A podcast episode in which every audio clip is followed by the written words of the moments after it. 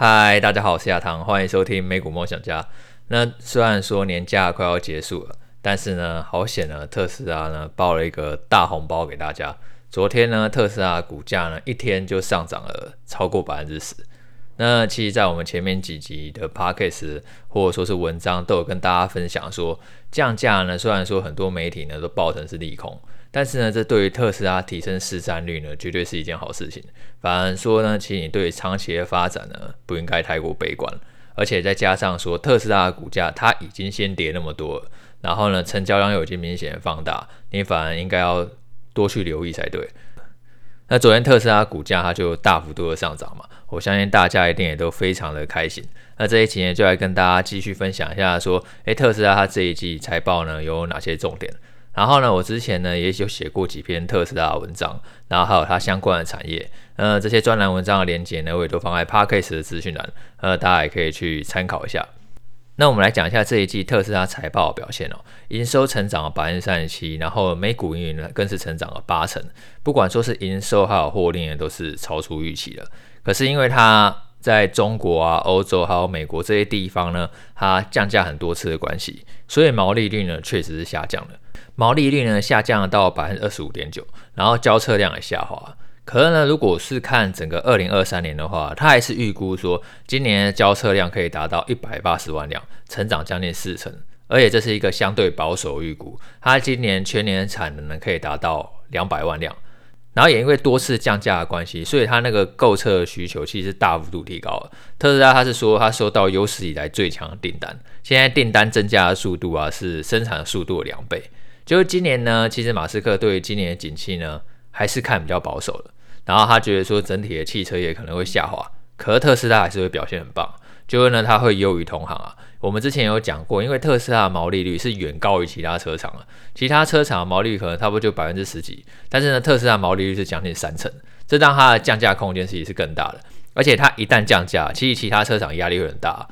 就是特斯拉小亏，其他家破产这样，因为特斯拉它的利润空间比较大，所以它降价的时候呢，它还是可以维持赚钱。当然，如果说其他同业跟着去降价的话，那它很有可能会亏损。然后呢，如果说今天特斯拉跟其他车厂的价格差距有拉近了，那很自然的，你一定会想要去选择特斯拉的电动车嘛，你不会想要去选其他家的，因为现在特斯拉它的技术方面呢，还是领先其他业者。那所以呢，其实这一次降价，马斯克他有强调说，那个需求就大幅度的上升了。然后，所以他又因此呢，他又提高那个 Model Y 的价格。原本在今年初的时候，Model Y 呢是降价了一万三千美元，但是现在又涨了差不多五百美元左右，因为他发现呢需求又实在太强了，所以它的价格呢又调回了一些。等于说它的价格呢可以做那个很机动性的调整，然后马斯克他还是在电话会议中强调，他相信呢特斯拉未来会成为一个全球最有价值的公司，就不管是电动车或者说是自驾车，或者说是以后呢要发布机器人等等，他认为呢这些业务呢最终可以让特斯拉的市值超越苹果。那当然这个可能并不会说是一两年发生的事情啊，可能是未来五年还是十年发生的事。但是其实以现在特斯拉估值而言，我觉得还是。相对便宜的，因为它从最高点到现在也已经跌了差不多七八成有了，但是它的基本面呢，其实并没有什么太大的改变。而且我觉得，其实特斯拉降价的话，其实反而可以让它更快达出自己原先设定的目标。因为马斯克有讲过，就是其实特斯拉的目标并不是要走苹果路线，就 iPhone 的话，它是走精品的路线，就并不会说每一个人都有 iPhone。iPhone 要照顾的就是那些特定的族群，可是特斯拉的目标，它一直都是生产说尽可能让更多人买得起电动车，所以变成说特斯拉它的那个车价一未来最终还是会走一个平价路线，或者说它也会推出一个就是更加平价的车款，然后来加速电动车的普及。那其实加速电动车的普及之后，之后如果说你要去加持一些自驾软体啊等等，那其实最后都可以带来一个更高一个长期的价值。那这个就是其实特斯拉它最主要的一个经营的路线。那这一季的财报也可以看得出来说，其实特斯拉财报还是表现得比其他同行更好，而且其实抵御经济衰退的能力，我认为也是更强的。那接着我们来讲一下，就是这个礼拜呢，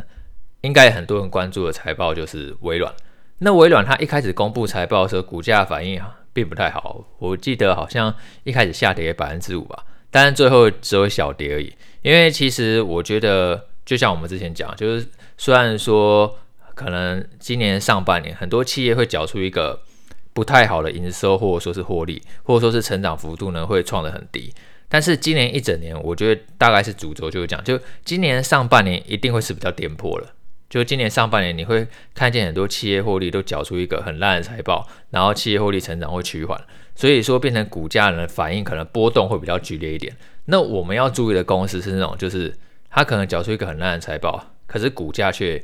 逆势大涨，或者说逆势呢还表现还不错了。像特斯拉，它是一个好的例子嘛。虽然说它的毛利率确实是降低了，可它股价却是在跳空大涨。那也在先前期更加悲观的时候，股价都已经完全。爆大量，就是大家都在不顾一切疯狂抛售的时候，然后新闻又一堆利空，那你那时候是一个不错一个观察点嘛。那其实微软也是一个类似的例子，虽然说它公布最新的季报没有那么嗨，但是你会发现说好像股价反应已经没有那么剧烈，明明其实财报还蛮烂的。微软这一季的财报就是营收呢成长了百分之二，然后每股盈更是衰退百分之六。作为成长股来讲的话，其实是一个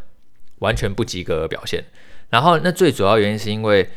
其实微软业务很杂，但是最主要原因就是因为受到 PC 需求下滑影响了，Windows 的业务营收呢衰退百分之三十九，然后它一直以来最大的成长动能云端运算服务的 Azure 呢营收呢成长了百分之三十一，但是你感觉好像成长百分之三十一很多啊，很不错，很棒，可是呢，其实这已经是创了就是史上最低了，因为一直以来 Azure 营收成长率可能都是四成五成以上，但是这一季只有成长百分之三十一。而且他还预估说，下一季 A 的营收成长呢会继续的下降，未来还会有一段减速期。等于说，他对今年上半年其实是比较保守的。可是今年很多企业大部分都是看说下半年的需求呢会去开始回温。像这几天爱斯莫也有公布财报，那爱斯莫的话，他还是看好说二零二三年的营收呢会成长百分之二十五，等于说其实还是会稳健的成长。可是他认为下半年的成长会比上半年更快一点，就是大部分的客户呢都还是看好说，哎，下半年的需求呢是会回温的。所以这个 A 的营收成长，我觉得说虽然微软没有很明确的指出这个减速期会有多久，但是我觉得应该也是大概就是集中在上半年左右。而且他也强调说他会继续投资云端业务。那我们通常都是不只看公司说什么，更要看他做什么嘛。虽然说他缴出的云端财报不太好看。但是他却选择继续把钱投到云端业务，就代表说他还是看好说云端业务呢是长期成长的。之前他已经去向那个 OpenAI 呢投资了数十亿美元，然后他会把那个 ChatGPT 呢结合自家的搜寻引擎 bin，然后会整合到旗下的 Office 产品，不管说是 Word、Excel 或者说 PTE 等等，去让客户呢就是可以提升更大一个生产的效率。那我觉得如果说这个产品真的做出来的话，我觉得那个效果应该会。非常令人期待啊！很多人说就是会取代 Google 原有的搜寻广告市场，我觉得确实会有一定程度的威胁，因为现在 Google 搜寻结果可能一大堆嘛，然后呢，如果说人们点击其中一个搜寻结果，啊，Google 可能就可以赚里面的广告费嘛。可是，如果以后这个 ChatGPT 它提供了一个更精准的答案，它跟你好像一对一的聊天，帮你做文案，然后呢，帮你那个规划行程，然后做你的小秘书，那其实这个想象空间是非常大的。那微软它也很有自信说，它觉得 AI 就是下一波浪潮，然后它会去引领下一个时代。所以，其实我觉得微软以它的地位来讲话，我觉得它现在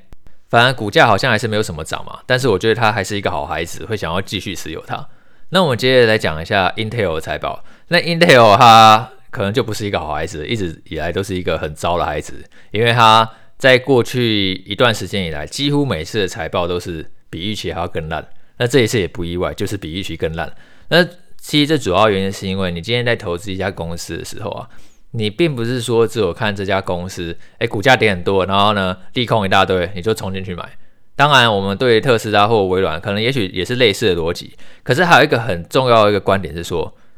这些利空或者说现在很烂，未来会变得更好吗？还是说未来只会变得更烂？像 Intel 的话，我觉得它蛮明显，就是因为这家公司本身的竞争力已经有一点点问题了。因为不管说是那个超微，或者说是那个辉达，那个竞争力其实都很强。然后你一直在去侵蚀它的市占率，然后呢，或者说是台积电也一直在分食它的晶圆代工业务嘛。台积电制程技术甚至已经比 Intel 更成熟，良率呢，因为比 Intel 更好，然后价格也比较低，所以更多的客户呢会想要去下单那个台积电。反而 Intel 它不管在晶圆代工或者说是 IC 设计的方面表现都没有竞争对手那么好。那虽然说 Intel 股价好像跌很多，然后你觉得它那个 PE 好像也很低，可是可能就并不是那么好的一个选择。那这个大概就是主动投资常会思考一些点啊，就是我们常常都会趁一家公司呢发生利空，然后股价大幅下挫的时候呢，